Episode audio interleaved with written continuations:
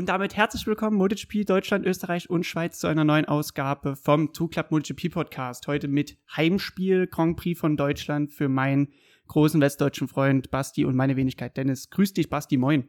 Servus und hallo. Basti, Sachsenring ist die äh, Heimatstätte des Deutschland Grand Prix schon seit über 20 Jahren. Wir hatten leider keine Fans, aber ich will mit dir erstmal kurz starten, weil Sachsenring ist berüchtigt für volles Haus, wenn Fans da wären, was ist da so für ein Vibe?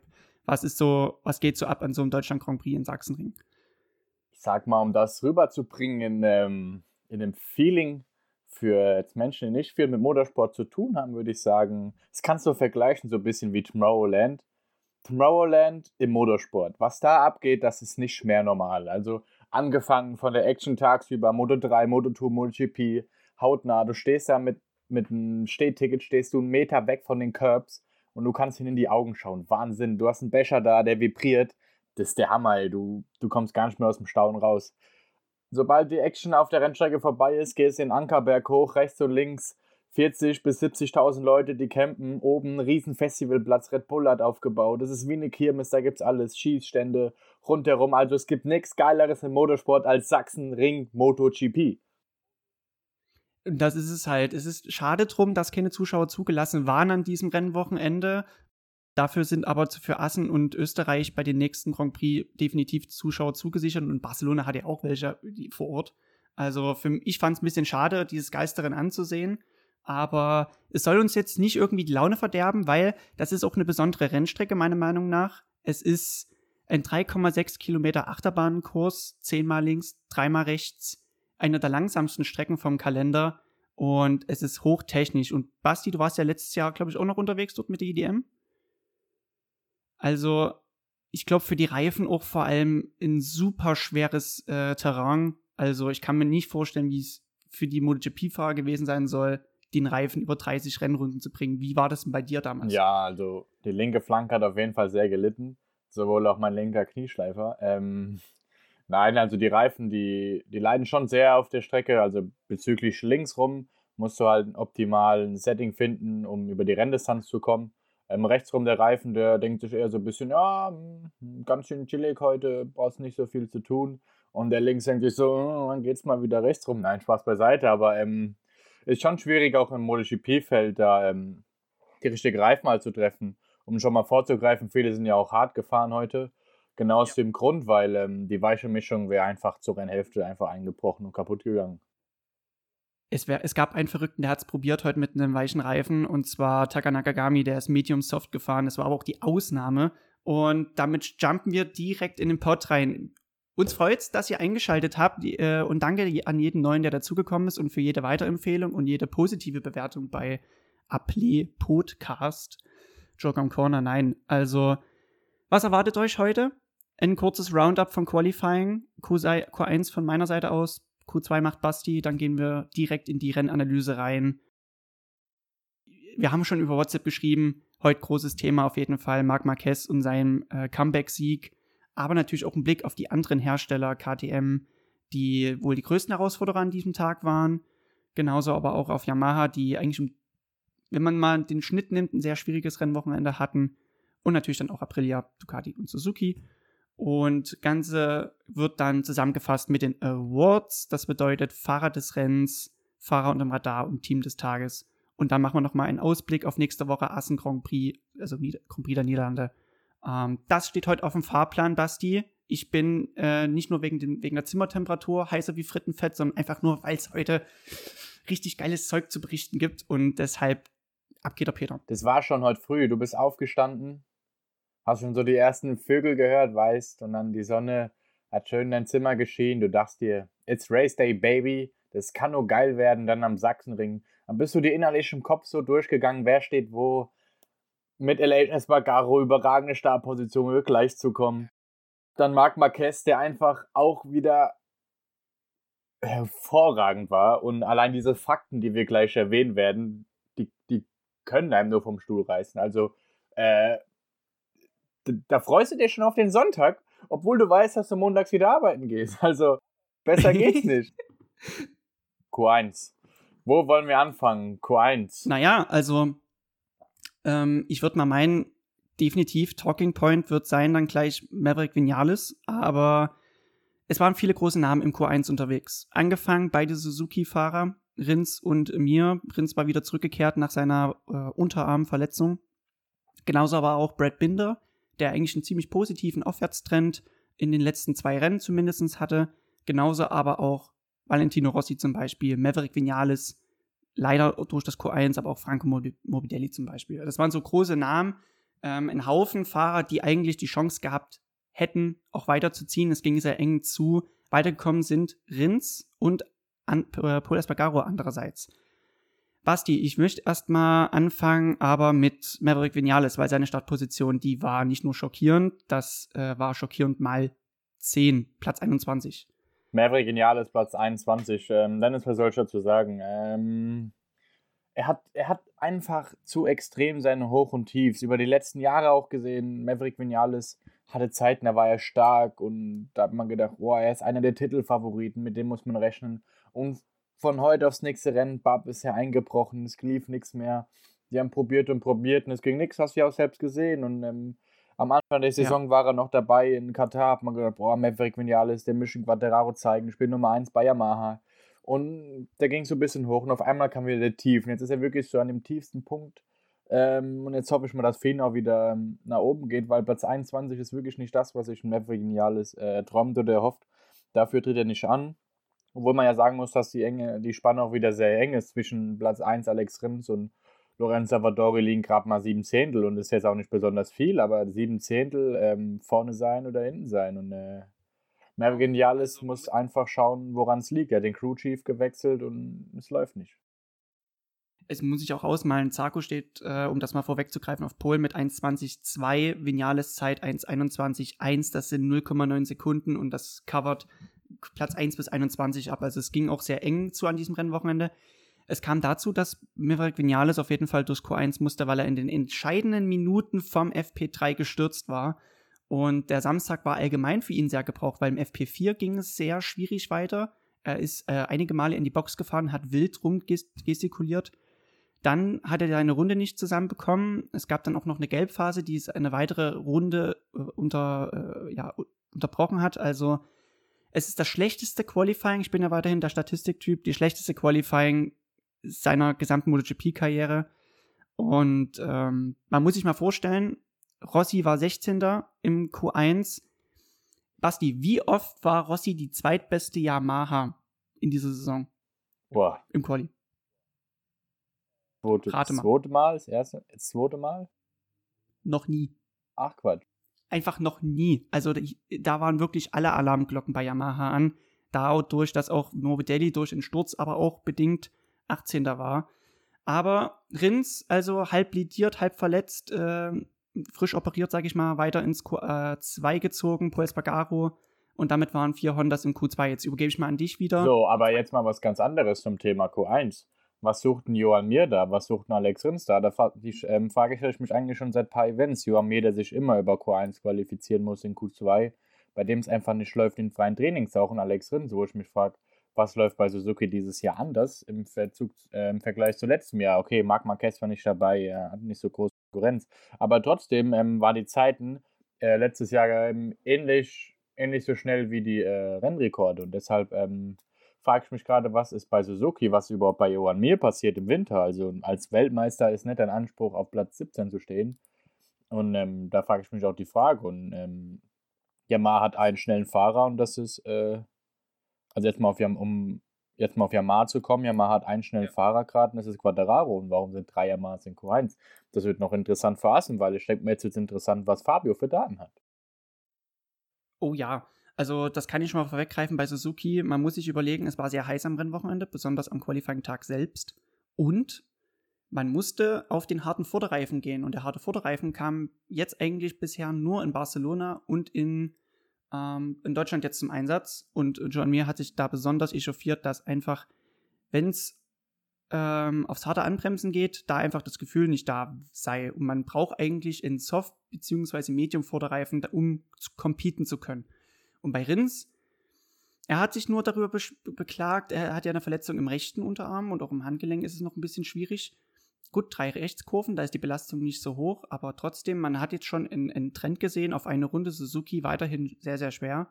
Und Yamaha, Rossi hat gemeint, Yamaha war irgendwie noch nie auf dem Sachsenring gut. Keine Ahnung, warum jeder denkt, dass wir heute gut gewesen sein sollen. Also, boah, schwieriges Ding auf jeden Fall.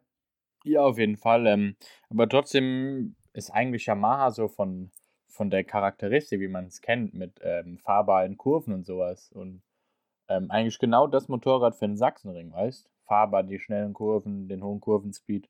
Aber irgendwie haben sie es dieses Wochenende nicht zusammengekriegt, bis auf äh, Fabio Fantastique.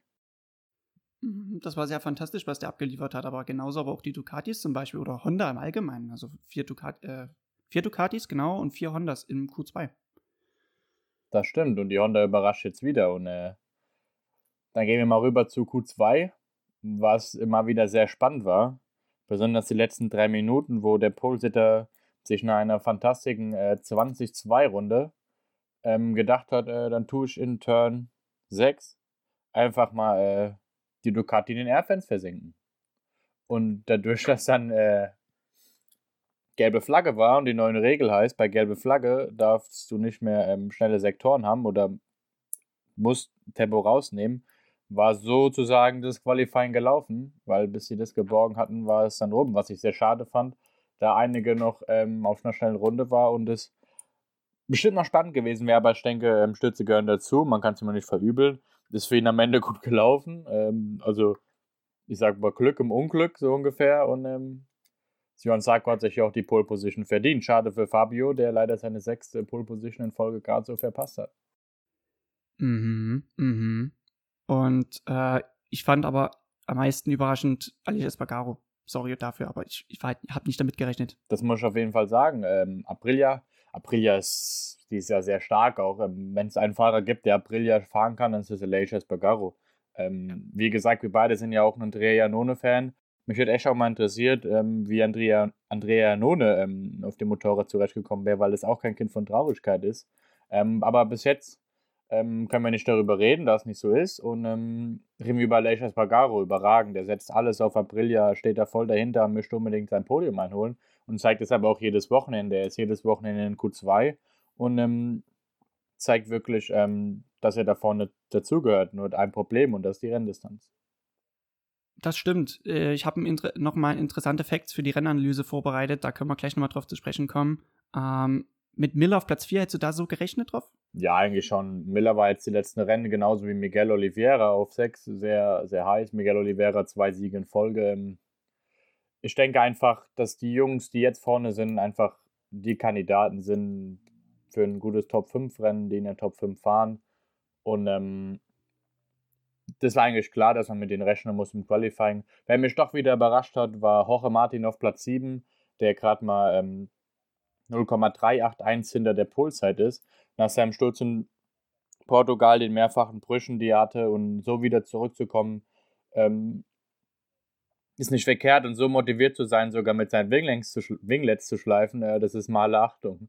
Ähm, schräg, schräger Martin, würde ich sagen. Was sagst du dazu?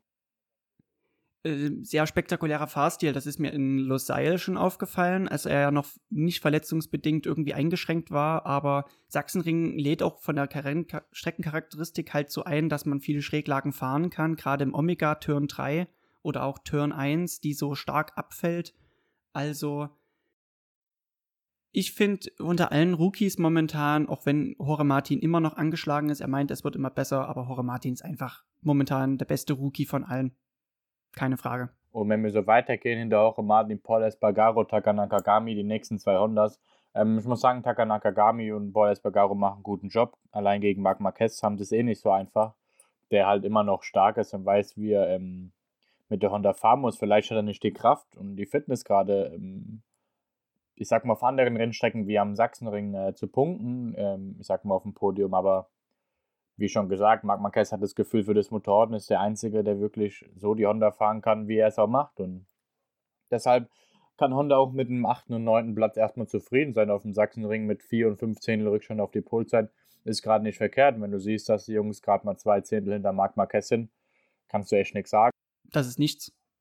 Genau, das ist einfach nichts. Und dann kommt auf Platz 10 unser ähm, Francesco Bagnaia, von dem ich echt mehr erwartet hätte, nachdem er in den letzten Rennen echt überragend war und jeder mit ihm gerechnet hat.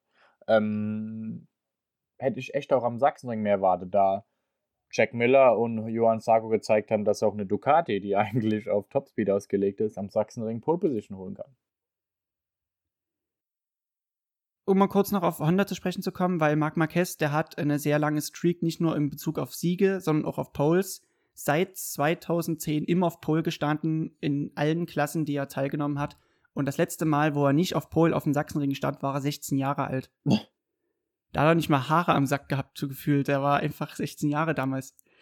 Und jetzt ist er 28. Also die, die Zeit wandelt sich. Also, und auf Pecco, Pecco hat einen interessanten Approach aufs Wochenende gehabt und der hat sich auch ausgezahlt in der, im Rennen dann. Und zwar, er ist am Freitag zum Beispiel äh, wo alle eine Zeit gesetzt haben, ist er ganz bewusst mit alten Reifen weitergefahren, hat einfach nur probiert, probiert, probiert, wie verhält sich der Reifen äh, auf Renndistanz. Und ich fand, dieser Approach hat sich auch dann im Rennen ausgezahlt. Kommen wir mal aufs Rennen zu sprechen, oder?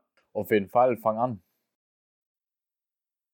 Der Start war geil. Ich äh, bin wirklich vom, mich hat's vom Stuhl gerissen. Nicht nur wegen Marc Marquez und, sondern auch wegen Aleix Espargaro. Also der hat einfach mal alles, was er hatte, in die Waagschale gelegt und scheiß drauf, ich muss jetzt hier mal ein Rennen anführen und versuchen mal von vorne das zu bestimmen. Aprilia, du hast schon angerissen, wie es läuft. Wie wäre es, wenn Andrea nur noch da wäre? Also, man hat jetzt 53 Punkte insgesamt. Das sind äh, mehr als letztes Jahr. 54. 54 Punkte mehr als letztes Jahr. Und ähm, alleine das Aleix Espargaro, ich sag mal, ich glaube, an 50 beteiligt ist, zeigt ja schon, dass er ähm, eigentlich der Fahrer ist, auf den sich ähm, Aprilia konzentriert, ohne es, ohne es Lorenzo Savadori böse zu wollen. Ein Pech gehabt, jetzt auch im Rennen wieder ähm, gestürzt. Und ähm, es ist schwierig für ihn. Er kommt aus der World Superbike auf dem MotoGP-Motorrad. Es ist halt echt nochmal was anderes. Alicia Spargaro hatte wohl mit das beste Rennwochenende von allem. P7 am Freitag, P5 im FP3, P3 im Quali. Rennen eingeführt. Ähm, Aprilia stand auch nie in der ersten Reihe seit Einführung der MotoGP. Also der Struggle war auf jeden Fall auf der Renndistanz wieder da und die war auch im FP4, war die Pace überhaupt nicht vorhanden. Also was man sich da ausgemalt hatte am Samstag noch, das war meiner Meinung nach einfach nicht realistisch. Aber man muss Aprilia lassen, man hat jetzt schon mehr Punkte als letztes Jahr gesammelt. Sachsenring auch keine großartige Powerstrecke. Deshalb auch ein großer Vorteil für Aleix Espargaro. Äh, mal sehen, es ist eigentlich für, für die Manager an sich gerade perfekte Zeit, weil man muss für nächstes Jahr noch einen neuen Fahrer ranholen. Vielleicht wird Salvadori nicht verlängert, gerade auch der Sturz hat jetzt nicht mehr viel zugute getan. Und man kann jetzt einfach mit der Visitenkarte hingehen und sagen, Bock auf ein Motorrad, was für Podien gut sind oder auch mal für eine Rennanführung oder so ist der Hammer. Das stimmt, wenn du jetzt mal überlegst, ähm, wie du es ja bestimmt schon erwähnt hast im letzten Podcast, allein die Transferverhandlungen, die gefallen sind mit ähm, Fabio, äh, mit äh, Fabio Di Antonio oder auch Remy Gardner, der an diesem Wochenende mal gezeigt hat, dass er es mehr als verdient hat, in die MotoGP zu kommen. Ähm, überragendes Rennen, was er gefahren ist. Ähm, für mich interessant, ähm, den ich noch so ein bisschen auf dem Zettel hatte, ist Raul Fernandes. Raul Fernandes, der eine überragende Moto3-Saison gezeigt hat vor zwei Jahren, äh, besonders im letzten Teil Portugal gewonnen. Und kommt dann in die Moto2, ähm, an diesem Wochenende leider gestürzt, den ersten Sturz auf der Moto2 und das ähm, erst am Sachsenring. Muss man schon den Hut vorziehen, mehrere Siege schon gehabt, zweiter an der Weltmeisterschaft. Ich denke, der wird auch interessant noch für Gespräche für die MotoGP. Ich habe ich habe ihn äh, im Podcast angesprochen. Er ist äh, auf jeden Fall auf dem Schirm bei KTM, um ihn ins Tech 3-Team zu hieven. Ähm, es ist immer noch ein Hin und Her. Er hat zum Beispiel hat jetzt auch hier und da mal signalisiert, dass wohl Moto 2 für ihn noch ein weiteres Jahr interessant wäre. Aber es wäre natürlich, der Platz ist frei, das Package KTM ist konkurrenzfähig. Mal sehen, was noch kommt. Ich will jetzt mit dir von Aprilia mal rüberjumpen zum äh, Hauptgesprächspunkt. Erster Sieg seit Valencia 2019. 581 Tage ohne Podium. Lass dir das einfach mal auf der Zunge zergehen. 581 Tage stand Marquez nicht mehr ganz oben. Stimmst du mir zu, wenn ich jetzt sage, das ist das mit der das größte Comeback der Sportgeschichte? Es ist auf einer Ebene mit Jordan, es ist auf einer Ebene mit Rossi, damals 2010 war Malaysia, nachdem er sich Schulter und Bein gebrochen hat, mit einem Rennsieg zurückgemeldet. Es ist, es ist wirklich die Creme de la Creme, in die er sich gerade gefahren hat. Das ist hat. eins der, eins der emotionalsten Momente in seiner Karriere. Ähm, egal wie viele Weltmeisterschaften er eingefahren hat, das wird er nie vergessen. Nach so einem Sturz, nach so viel Kritik, Medien, schmerzhaften Tagen, Physio, nicht fahren, zuschauen, eine Saison komplett ausgesetzt, so zurückzukommen. Ähm, man muss, muss auch sagen, es war kein leichtes Rennen. Es ist, das Rennen kann man im Allgemeinen zweiteilig betrachten. Es war ein Rennen bis zu dem einsetzenden Regen und dann das Rennen danach. Bis zu dem Rennen, äh, bis zum Regen, wo das, sage ich mal, so ein bisschen getröpfelt hat, da war das eine Gruppe von elf Fahrern, alle Hersteller darin vertreten. Das war von Marc Marquez bis Paul Espargaro. Ähm, es war nicht ganz klar, wer wird's machen. Es war eigentlich nur ein Reifenmanagement und dann die Initialzündung. Marc Marquez hat es so beschrieben. Der Regen kam und ich wusste, ich muss jetzt pushen, ich muss jetzt riskieren. Wenn ich jetzt, wenn nicht jetzt, wann dann? Und Sachsenring ist Marc Marquez. Und ich glaube, dass er dann diesen kleinen Vorsprung noch rausgefahren hat. Ich glaube, das war das ganz, ganz Wichtige für diesen Rennsieg. Ich sag mal, ähm, er hat richtig reagiert, die weißen Flaggen kamen raus, wurde angezeigt, es tröpfelt. Die Leute wurden schon nervös. Marc Marquez hat die Ruhe bewahrt, hat sich nicht von den Tropfen ab, ablenken lassen und hat einfach seinen Stiefel durchgezogen. Und genau das hat ihm am Ende auch ähm, den Rennsieg beschert. Diese, diese Abgeklärtheit in dem Moment, mental zu sagen, okay, ähm, wenn es regnet, lass es regnen, ich muss jetzt jetzt muss ich den Hammer fallen lassen und weitermachen. Und mich nicht beeindrucken lassen von ähm, weißen Flaggen oder irgendwelchen Flaggen. Und ähm, hat er souverän gemeistert, es haben sich alle beeindrucken lassen, bis auf Marc Marquez. Ein, ein Oliveira, der dann auch, ähm, ich sag mal, den Schuh in, in die Hand genommen hat und dann wieder ja. nach vorne zu fahren. Auch er war ja von der Konstanz eigentlich noch besser als ähm, Marc Marquez übers Rennen gesehen. Am Ende hat ihm halt ähm, eine anderthalbe Sekunde gefehlt. Da der halt im Pulk war. Ähm, ich glaube, auf Platz 5 oder 6 war er, als die weißen Flaggen kamen. Und dann war halt erstmal äh, vorne, die die Tempo rausgenommen hat, bis er den Weg durchgefunden hat, war halt Marc Marquez weg. Äh, kannst du nichts dazu sagen, überragend gemacht. Äh, mental, auch ähm, physisch. Wahnsinn. Ich hatte ihn persönlich überhaupt nicht auf dem Schirm. Ich habe da so eine Tippgruppe und ich habe nicht auf Marc Marquez getippt. Und das ähm, lag daran, er hatte zum Beispiel am Freitag gesagt, dass er nicht mehr die Energie hatte, noch in eine schnelle Runde zu setzen. Ähm, er stand nicht auf Pole. Gerade in Bezug auf Rennpace war, wie du es gesagt hast, Oliveira eigentlich noch diesen Ticken besser. Deshalb habe ich ihn eigentlich viel mehr äh, in Betracht gezogen als Marc Marquez. Und viele Medien hatten am Anfang des Rennwochenendes gesagt, Sachsenring, das hier ist die beste Chance für Marc Marquez. Es ist ein linksorientierter Kurs, das beeinträchtigt demnach nicht sein, seine rechte Schulter. Und er hat sich selber nie als Favorit gesehen. Also er hat nie wirklich große Töne gespuckt und gesagt, hier ist Sachsenring, hier läuft's schon, sondern der hat sich selber nie als Favorit. Das ist ja auch das Lustige. Ähm, sechs Minuten vor ja. Rennstart, Alex, äh, Marc Marquez bei Alex Hofmann im Interview und er sagt einfach, ja, ich werde mir das Rennen jetzt mal anschauen, wenn ich Top 5 fahre, dann war es ein guter Renntag. Ähm, dann gewinnt er das Rennen, also unglaublich. Und man hat auch von Anfang an gesehen, beim Start, er hat einen sehr, sehr guten Start gehabt, war sofort dabei, hat attackiert und äh, hat ab Runde 1 dann auch ähm, die Fahne genommen und ist nach vorne gefahren. Also hat die dann den, ja. die Fahne übernommen und äh, hat alles daran gesetzt zu gewinnen oder halt Vorsprung rauszufahren, um am Ende des Rennens vielleicht nach Hause zu cruisen in Bezug auf seine Schulter und eventuelle Schmerzen. Also 11 von 11 auf dieser Rennstrecke, das ist ein Rekord. Ähm, besser als Rossi Mugello. Besser geht's nicht. Ich will jetzt, will jetzt wirklich kein Miesepeter sein. Ich will aber kurz auf, auf Honda nochmal zu sprechen gekommen, weil man muss überlegen, Marc Marquez hat zwar gewonnen, zweitbeste Honda auf 10, die dritte auf 13 mit Taka Nakagami. Alex Marquez hatte gestürzt, hat äh, Danilo Petrucci in der ersten Kurve abgeräumt. Jetzt gerade wegen Assen ist die nächste Rennstation. Ist das eine Art Eintagsfliege heute gewesen oder ähm, ist es so ein bisschen Freischwimmen? Schwierig. Ähm, keiner weiß eigentlich so richtig, wie es Marc Marquez ähm, vom Fitnesslevel her wirklich geht. Und ich denke, ähm, in Ass musst du auf jeden Fall mit ihm rechnen für ein schnelles Qualifying.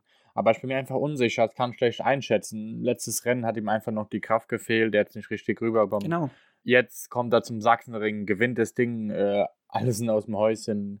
The King of the Ring, Marc Marquez ist back, aber was ist ein Assen? Assen ist eine schnelle Strecke mit vielen schnellen Richtungswechseln und ich kann schwer sagen. Ähm Gut, aber es war beeindruckend, dass er, sag ich mal, vom Fitnesslevel her die 30 Runden durchgewuppt hat auf einer Rennstrecke, die eigentlich keine äh, ruhigen Zonen hat. Eine lange Gerade, wo du dich mal ausruhen kannst und du bist eigentlich immer unter Spannung. Aber genau die linke Seite ist ja die Seite von Marc Marquez, erinnern wir uns immer mal gerne an.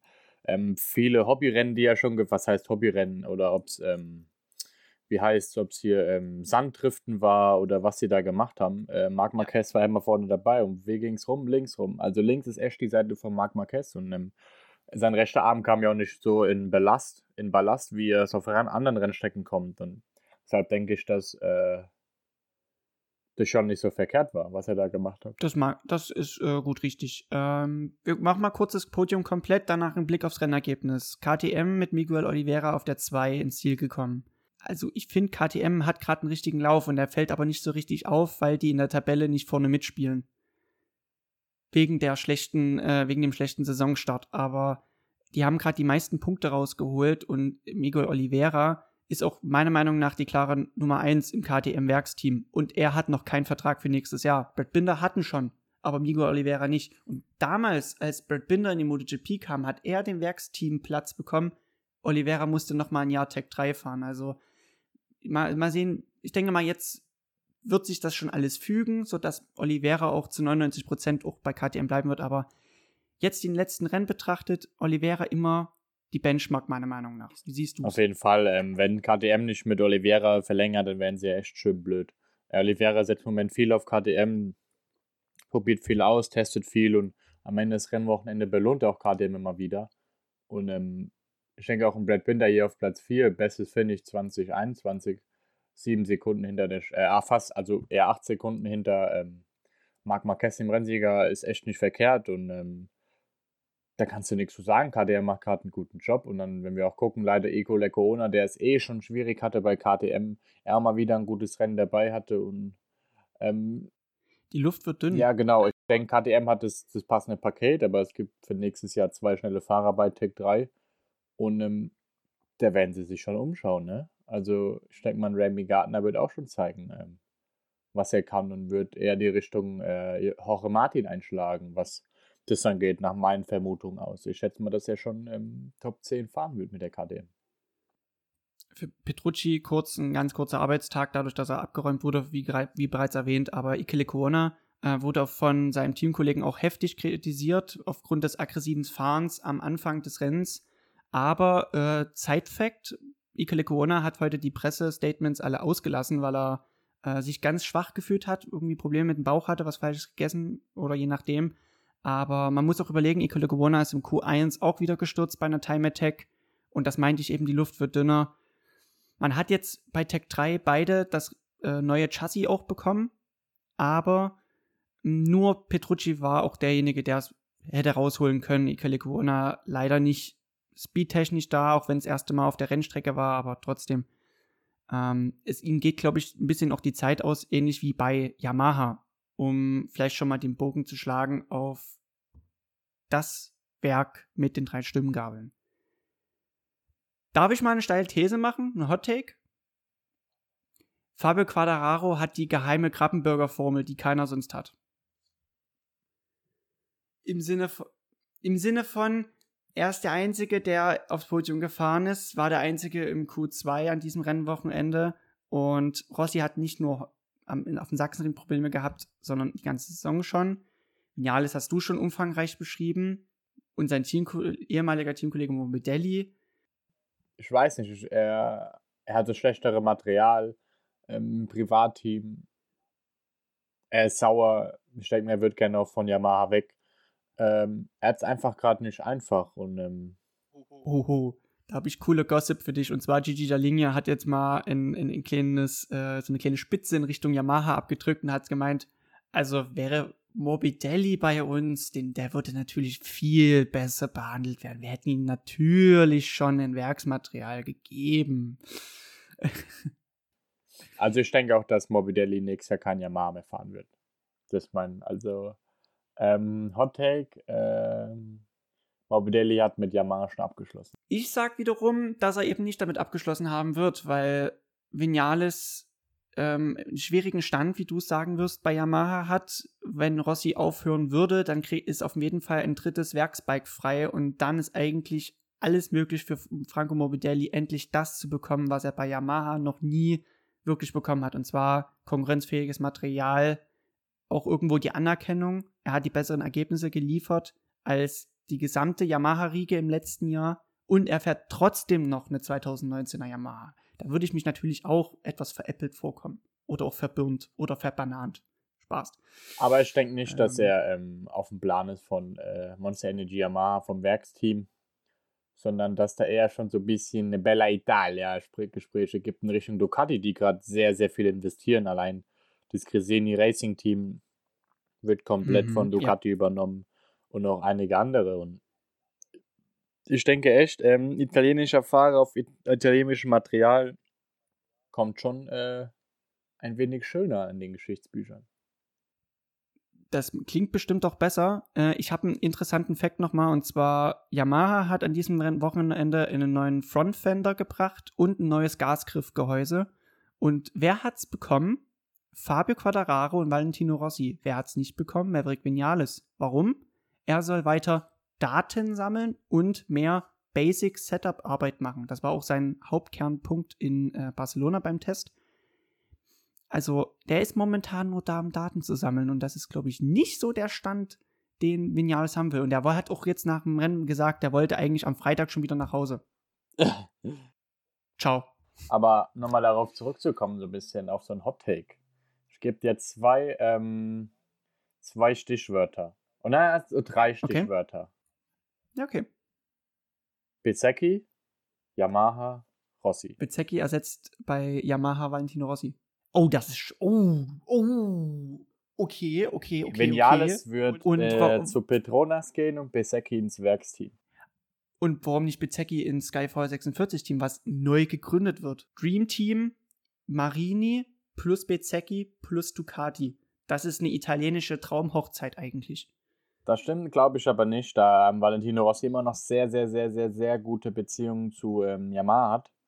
Und ich denke, dass er so Yamaha ein bisschen was schuldig sein wird, wenn er, ähm, ich denke mal, Ende der Saison vielleicht äh, die Stiefel an den Nagel hängt und möchte einen ehrenwürdigen Vertreter haben. Und darin sehe ich ehrlich gesagt Marco Bezecchi, der im Moment sehr heiß ist und auch am Sachsenring wieder auf dem Podium steigt. Das ist wohl richtig. Also Bezecchi in der MotoGP ist meiner Meinung nach recht wahrscheinlich.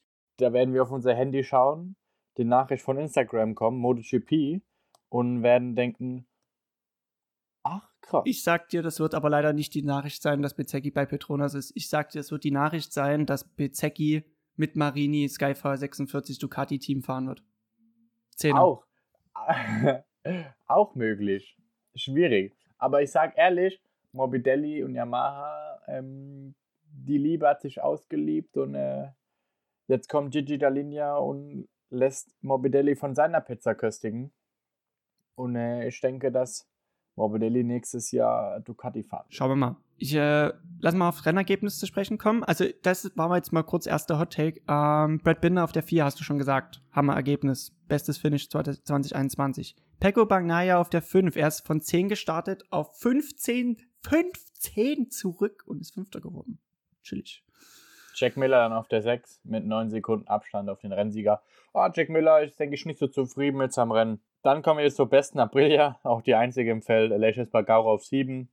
Auf Platz 8 der Polsetter, ähm, Johann Sarko auf Platz 8 mit 11,4 Sekunden hinter, hinter, der, hinter dem Rennsieger Marc Marquez. Bestes Ergebnis auf der Strecke. Auf Platz 9 Johann Mir mit Suzuki, von dem ich echt so langsam mal ein bisschen mehr wieder erwarte als Champion und hoffe, dass dass er in den nächsten Rennen wieder weiter vorne ist. Und auf Platz 10 dann Paul Espargaro, die zweitschnellste Honda, ähm, drittes Mal Top 10 dieses Jahr und ich denke mal, da ist so langsam auch der Aufwärtstrend nach oben. Genau. Ich mache mal die äh, bis Platz 15 noch. Platz 11, Alex Rins, Teamkollege von John Mir, fünf Sekunden hinter seinem Teammate angekommen. Ähm, die 12, bester Rookie, jo äh, Jorge Martin, danach Takanakagami, der hat einen kleinen Gamble mit Medium Soft. Das ist leider nicht ganz aufgegangen. Die gängige Reifenwahl war Hard Medium. Und danach die zweitbeste Yamaha, Valentino Rossi. Und danach sein Halbbruder Luca Marini auf der 15. So, dann wollen wir mal den WM-Punktestand durchgehen. Auf Platz 1 Fabio Quattararo mit 131 Punkten. Auf Platz 2 haben wir dann Johann Sarko mit 109 Punkten, der 22 Punkte hinter Quattararo liegt auf Platz 3. Miller mit genau 100 Punkten. 4 gefolgt dann Bagnaya mit 99 Punkten. Auf 5 dann doch Johann Mir mit 85. Sechste Position haben wir dann unseren Veniales mit 75 und auf der siebten Position für mich im Moment die beste KTM mit Oliveira und 40 Punkten. Also ich sag mal, bis zu Jack Miller Platz 3 ist es noch gerade sehr, sehr eng. Gerade mal 26 Punkte zwischen Oliveira und ähm, Miller. Das kann so im Rennwochenende oder in zwei Rennwochenende mal schnell sich umgedreht haben. Und ich denke, dass die Saison im Bereich ähm, Platz 3 bis 7 noch sehr offen ist gerade und es noch spannend wird auf jeden Fall. Das denke ich auch. Joan Mia hast gerade angesprochen, doch noch auf der 5. Der, der, der hält sich dort auf stabil auf der 5. Aber ich sag dir, das wird dieses Jahr auch nicht mehr als Platz 5. Wenn nicht sogar noch etwas schlechter, dass er noch etwas zurückfällt. Und das Problem war bei Suzuki an diesem Rennwochenende die heißen Temperaturen. Wobei, die haben eigentlich jeder. Aber wie gesagt, Suzuki einerseits machen wenig Entwicklungsfortschritte, weil man halt sehr konservativ darin vorgeht. Man will die Basis so gut wie möglich halten und dann sich von da immer weiter etwas vortasten. Andererseits harter Vorderreifen Gift für ähm, den Kurvenspeed und für das harte Anbremsen. Gerade im vierten Sektor habe ich nochmal geguckt. Da war Joan Mir immer diese drei, vier Zehntel langsamer als die Konkurrenz und er hatte da nichts irgendwie zu melden.